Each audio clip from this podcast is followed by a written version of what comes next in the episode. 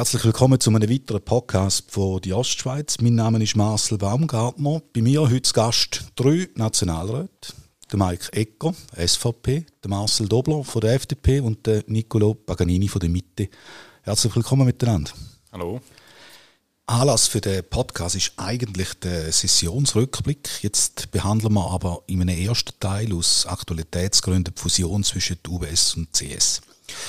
Wir können hören, Katastrophe, Schande für die Schweiz und für die Finanzplatz, ruiniertes Image von der Eidgenossenschaft. Wie sehen ihr das? Ist die Lage wirklich so prekär? Mike Rico. Ja, ist natürlich schon historisch ein Tiefpunkt für den Finanzplatz Schweiz, was gestern passiert ist äh, mit der Fusion UBS, äh, CS. Äh, das ist äh, fast unerklärbar, was da passiert ist. Das ist ein Zeichen von Missmanagement über die letzten Jahre hinweg. Und ich glaube, das Thema wird uns noch lange beschäftigen. Und vor allem, was für mich noch unklar ist, was sind alles die Folgeauswirkungen von dem, was wir gestern erlebt haben. Ja, es ist ein schwarzer Tag für den Schweizer Finanzplatz. Was ich gestern ein bisschen vermisst habe, ist auch, dass man eingeht, äh, oder wieso das Bestaatlichung kein Thema war. Oder es hat ja wieder drei Optionen gegeben. Verstaatlichung, dass man eigentlich CS weiter unterstützt oder eben, dass es eine Fusion gibt. Aus meiner Sicht klar, die beste Lösung ist jetzt äh, die Fusion. Aber äh, eben, es bleibt sehr viel offen. Jetzt 100 Milliarden, ähm, eben der Zinssatz ist 1,5 Prozent. Also wenn jetzt 100 Milliarden gezogen werden, ähm, verdient die Eidgenossenschaft äh, ja, ähm, 1,5 Milliarden jährlich als Zinssatz, muss man klar, das ist nur eine Liquidität, das ist sicher. Unklar ist, was mit der Eventualverpflichtung von 9 Milliarden ist. Aber der grosse Schaden, der noch könnte wo aus meiner Sicht klar ist, dass kommt, das sind Klagen von den Saudis oder für die Zwangsenteignungen von den Aktionären. Also da kommt einiges auf die Eidgenossenschaft zu und das ist der wahre Schaden. Also die Enteignung und die Rechtsunsicherheit, die jetzt da geschaffen wurde. Also ich glaube, die Empörung auch in der Bevölkerung ist zu Recht groß. Oder? Jetzt hat man 10, 12 Jahre hat man können zuschauen, wie ein Skandal der andere äh, jagt. Ähm, viel zu hohe Risiken ist man eingegangen, man hat Boni abkassiert. Äh, da sind natürlich auch die Aktionäre von der CS in der Verantwortung. Oder? Die haben ja immer wieder die Boni abgesegnet, die haben die Leute immer wieder auch im Verwaltungsrat äh, gewählt. Ein Schaden ist sicher der, dass natürlich generell jetzt die Wirtschaft äh, wieder eine Reputation verliert, oder? Auch die Stimme der Wirtschaft. Äh, man wird wieder vorheben, hören ihr auf, ihr habt immer das Gefühl, Wirtschaft, ihr wisst, wie es funktioniert und am Schluss dann der Unternehmen wie so eine CS am Boden abreiten. Vielleicht noch ein letzter Gedanke, was man einfach sieht, ist, oder, dass all diese Stresstests, Liquiditätsvorschriften, too big to fail Regeln, am Schluss nützen sie einfach nichts, oder? Und ich glaube, wir werden uns Gedanken machen mit der Monsterbank, die jetzt entsteht mit der UBS. Wie gehen wir mit der äh, um? Kann die Schweiz so eine Monsterbank, die Bilanzsumme hat, die dann zweimal unserem Inlandprodukt äh, entspricht, wenn wir die nicht irgendwie aufteilen oder wie können wir mit dem umgehen? Aber so weiter wie in den letzten 10, 12 Jahren, jetzt bei der CS, kann es ja nicht gehen, mit der UBS. Ja, und der Nicolo hat, glaube ich, etwas ganz Wichtiges gesagt. Oder auch die Aktionäre sind durchaus in der Verantwortung gewesen, die haben das jeweils abgesegnet. Und da muss man vielleicht auch wieder mal den Werbespot von Thomas Minder seine Initiative machen, wo ja vom Volk angenommen worden ist, die sogenannte Abzocker-Initiative, wo wirklich eigentlich äh, die Aktionäre die Möglichkeit wird geben, auch einzuschreiten, auch zu regulieren. Und da muss man, glaube ich, auch in Zukunft wieder mehr sensibilisieren, dass man eben die Pflicht auch wirklich wahrnimmt, die man hat sie hat eben genau nichts genützt, oder? Die Abzockerinitiative. Wenn man mal an so eine Generalversammlung geht von so einer Bank, das ist eine Folklore-Veranstaltung, oder? Da hat es ein paar wenige Grossaktionäre, die letztlich Sagen haben und die anderen drücken dann einfach auf den Knopf und warten, bis es nachher einen heißen Schinken gibt. Also, äh, trotz der Abzockerinitiative ist es so weit gekommen. Trotz der Abzockerinitiative sind die ganzen Boni immer so genehmigt worden. Ja, man muss halt natürlich auch Druck machen, dass man da das Instrument auch entsprechend nutzt. Da gebe ich dir natürlich recht. Aber man hätte ein Instrument und das ist auch wichtig zu wissen. Also eben die, die äh, Too Big to Fail Problematik oder damals äh, bei der Gesetzgebung hat man ja bewusst eigentlich nicht das Investmentbanking separiert, oder? Und jetzt rückwirkend ist das ein großer Fehler gewesen. Das wird uns in der Zukunft beschäftigen, oder? Man hat das, was jetzt eigentlich CS äh, ins Dilemma gestürzt hat, ist die, die maßlose Erweiterung vom Investmentbanking. Und wenn man damals eigentlich das getrennt hätte, dann wäre das so nicht passiert. Man muss wissen, Credit Suisse Schweiz ist separate AG, die stehen eigentlich grundsolid da. Und durch das, dass alle Bürgerinnen und Bürger das Geld abgezogen haben, ist nachher das Liquiditätsproblem entstanden. Aber eigentlich rein operativ steht die Firma gut gehen. Man muss wirklich sagen, die UBS hat jetzt eigentlich mit dieser Unterbewertung von der Aktie heute schon von der CS und jetzt zahlen sie ein Drittel vom Aktienpreis ein riesen Schnäppchen gemacht. Und ich bin mir sicher, dass äh, die UBS äh, bei allen Problemen, die durch die Übernahmen entstehen, in der Zukunft sehr viel Gewinn werden machen, weil sie alle ungeliebten Teile können abstoßen, die Gewinnbringenden können behalten und noch mit der Unterstützung von der Nationalbank, also für die UBS, äh, die werden gestern sicher angestoßen haben. Also ist es ein bisschen verfehlt gewesen, dass äh, Karin Keller-Sutter, eure Bundesrätin von der FDP, quasi noch der UBS dankt hat, dass sie jetzt da eingesprungen ist? Ja, schlussendlich muss es auch jemand machen, muss jemand finden, der das macht, aber äh, aus meiner Sicht ist es eine brutales, brutale Opportunität gewesen. Und es gibt sicher noch andere, eben der Mike und ich haben vorher im Vorgespräch auch gesagt, wir hätten sie auch gekauft dem Preis. Also es ist, äh, es, ist wirklich, äh, es ist wirklich ein Schnäppchen, muss man so sagen. Ich bin mir da noch nicht ganz so sicher, wenn ihr, ob das ein Schnäppli war. Oder? Die UBS wird jetzt ein, zwei, drei Jahre lang beschäftigt sein mit sich selber, mit der Integration von dieser CS, die Kulturen, die man muss aufeinander abstimmen muss. Und es führt halt immer in solchen Prozess dazu, dass man sich nicht mehr um den Kunden kümmert, sondern um sich selber. Ich wäre jetzt als UBS-Aktionär, glaube ich, nur beschränkt happy. Ja, natürlich ist es ein, ein Big Change, den jetzt die UBS hier hat, aber der Preis ist, wie es der Marcel sagt, wirklich ein Schnäppchen. Ich glaube auch, äh, die werden gestern mehr als zufrieden sein von Seiten äh, UBS. Aber jetzt, äh, was mich auch noch beschäftigt in dieser Thematik, ist, was passiert natürlich mit den Angestellten von der CS. Der Marcel hat es schon angetönt, oder? Gewisse Geschäfte werden abgestoßen. Was passiert mit dem Personal dort? Und das wird uns politisch sicher auch noch ein bisschen fordern.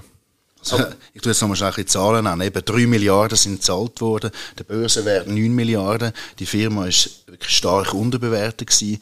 Also da ist viel, viel Reserven eingebaut worden. Der Staat hilft, stellt wirklich sehr große Liquiditätssumme in Aussicht. Dann gibt es noch die, die Eventualgarantie.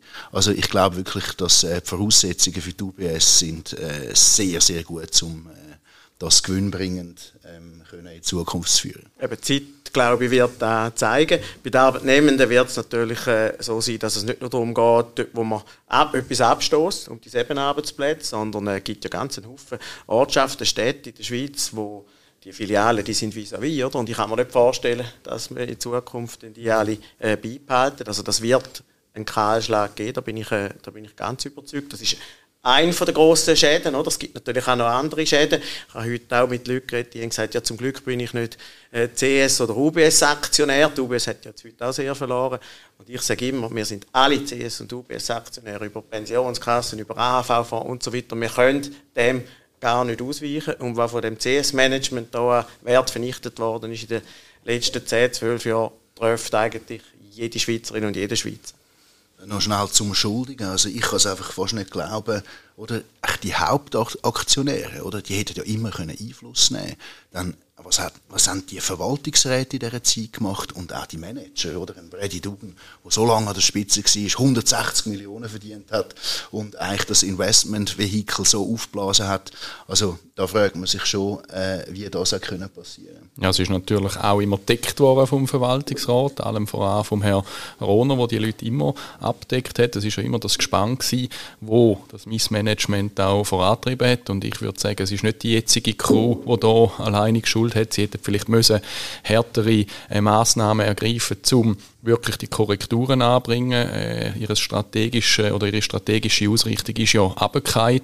Äh, die ist nicht gut geheißen worden, weil sie wahrscheinlich auch zu wenig radikal war mit den Hausaufgaben, die sie hätten müssen erledigen. Aber nur jetzt im jetzigen Management Schuld geben, glaube, das wird zu kurz greifen. Da bin ich einverstanden. Ich würde sogar sagen, das jetzige Management ist wahrscheinlich vielleicht nicht ganz unschuldig, aber fast am wenigsten äh, die Schuld. Oder in der äh, Zeit mit dem Herrn Rohner, mit dem Herrn Tijan, wo man irgendwie andere Kader, höchste Kadermitarbeiter beschatten lässt oder die ganze Gier, wo hinter dem Geschäftsmodell gestanden ist, der Fokus nur auf die höheren Boni. Oder das ist, glaube ich, die problematische Zeit gewesen. Ähm, ja, das jetzige Management würde ich sagen, oder die jetzige Führung würde ich sagen, auch ein Anteil, aber nicht groß. Mhm. Wenn wir jetzt aber bei den Schuldigen sind, äh, welche Mitschuld trägt dann zum Beispiel auch Politik oder die FIMA?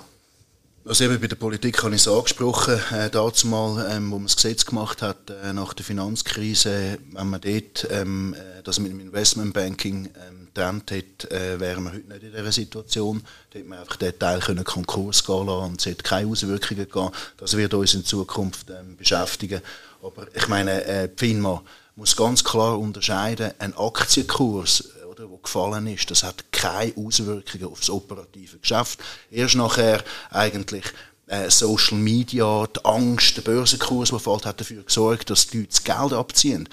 Die Bank hat Geld gebraucht, weil alle Leute das Geld abgezogen haben und darum wären sie illiquid geworden und darum hat der Staat eingreifen Es hat aber eigentlich überhaupt nichts mit dem Aktienkurs zu tun. Die CS Schweiz die ist finanziell super dagestanden, das muss man einfach schon sehen. Banken gehen meistens unter, unter wegen einem Bankenrennen. Oder? Das ist auch bei dieser Spar- und Leihkasse tun, Anfang äh, 90er Jahre. Ihr seid ein bisschen jünger als ich, aber ich erinnere mich gut an das. Oder? Da sind einfach die Leute vor dem Schalter gestanden und haben alle ihre Kohlen wollen. Oder? Und dann, eine Bank bricht dann zusammen, wenn alle ihre Einlagen zurückgewöhnen. Ja, ist auch historisch spannend. Für da hat man ja ursprünglich mal die Nationalbanken äh, gegründet, um genau bei so einem Bankenrennen eigentlich die Sicherheiten äh, können zu geben. Da hat es jetzt eine völlig andere Entwicklung äh, genommen und äh, wie wir alle wissen, ist jetzt CS eben die UBS verkauft worden. Ein bisschen niedergeschrieben worden so, wenn ich jetzt da noch ein bisschen rausgehöre, oder? Also die Medien wieder mal die Schuld, oder die sozialen Medien. Ja, das Vertrauen hat natürlich extrem gelitten und die Medien, die haben natürlich das Ganze schon auch noch äh, befeuert. Sie haben vielleicht auch gewisse Sachen aufdeckt und kritisiert äh, zu Recht. Das ist ja auch die Aufgabe oder die Aufgabe, die die Medien äh, haben und äh, man muss natürlich als Unternehmen in dieser Größe auch können damit umgehen. Bin ich der Meinung. Ich glaube, heute geht das Zeug einfach schneller, oder? Also wenn man es nicht gut macht, wenn man versagt, wenn man Skandal hat, dann kann man die einfach nicht unter einem unter dem Teppich behalten, oder? Die können führen, aber dann am Schluss sagen Social Media oder die Medien sind schuld, das geht einfach nicht, oder? Die, all die äh, Skandale, äh, die passiert sind, die hat das Management von der CS verursacht und nicht die Medien. Eine Bank ist eine Vertrauenssache. Es geht eigentlich nur um Vertrauen. Und wenn das weg ist und man das Gefühl hat, hey, da ist noch etwas im Busch, da gibt es Altlasten, ja, dann zieht man das Geld ab, oder? Und äh, darum hat es die Sicherheit von der Nationalbank gebraucht, um eigentlich alles wieder sichern.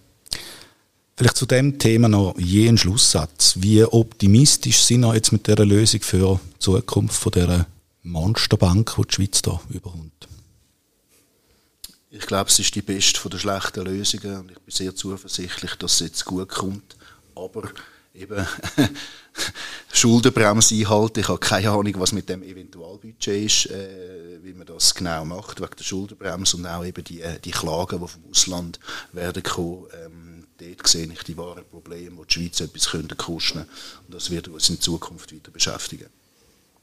Also ich bin verhalten optimistisch, dass die Lösung wird funktionieren, aber wir werden als Politiker uns müssen darum kümmern, wie gehen wir mit der neuen Monsterbank, mit der äh, UBS um. Sie ist eigentlich so, wie sie jetzt dann wird ist sie erst recht zu groß für die Volkswirtschaft äh, von der Schweiz und da werden wir müssen über Lösungen nachdenken. Ich glaube, wenn wir das wirklich gesondert anschauen, für die UBS, äh, glaube ich, funktioniert äh, das, was gestern passiert ist. Aber eben, was sind die Auswirkungen für die Pensionskasse? Was sind die Auswirkungen für den Steuerzahler? Was sind die Auswirkungen für den Finanzhaushalt von der Schweiz? Was sind die Auswirkungen für die Arbeitsplätze in dem Land? Das macht mir extrem Bauchweh und ich glaube, das kann man jetzt äh, noch nicht abschätzen. Und da hoffe ich einfach, ich hoffe wirklich inständig, dass wir da mit einem blauen Auge davor kommen. Du lieferst mir auch gerade so ein bisschen die Überleitung zum nächsten Thema Blaues Auge davor. Das wird nicht passieren beim nächsten Thema, wo wir jetzt äh, kurz einen Satz hören von jedem von euch. Die Ständeratswahlen Kanton St. Gallen. Dort keine blauen Augen bei euch von der SVP, sondern eher werdet durchmarschieren. Nein, ich glaube, es ist ganz wichtig, dass wir fokussiert bleiben, dass wir nochmal alles probieren zu mobilisieren, dass wir auch wirklich nochmal auf die Stärken unserer Kandidatin, der Esther Friedli, hinweisen und so hoffentlich dann möglichst viele Wählerinnen und Wähler von ihr können begeistern Also es ist noch nicht gegessen, es ist erst gegessen, wenn dann am Sonntag die Resultate kommen. Ich sage äh, drei Sachen.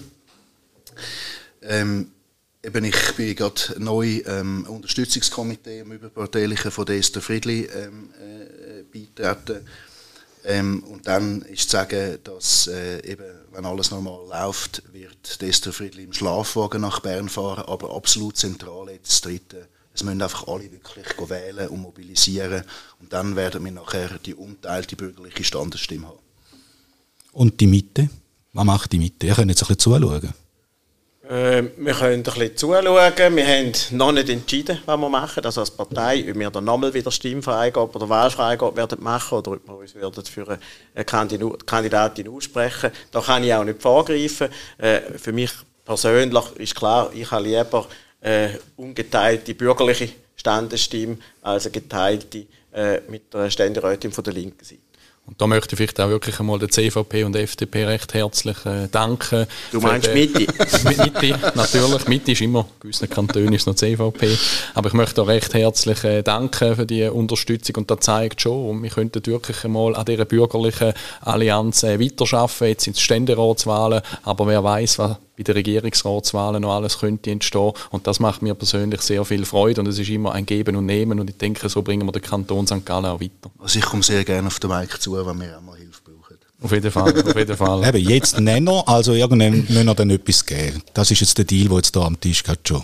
Ja, und ich glaube, da, da muss man offen, offen immer kommunizieren. es gibt nie nur eins. Gut, das war der erste Teil von unserem Gespräch. Äh, herzlichen Dank. Im nächsten Podcast mit den drei Herren können wir dann auf äh, das Thema Waffenexport, Neutralität sprechen. Dann steigen wir eigentlich so richtig ein in Sessionsrepublik. Für den Moment aber herzlichen Dank, Mike Ecker, Marcel Dobler, Nicolo Paganini.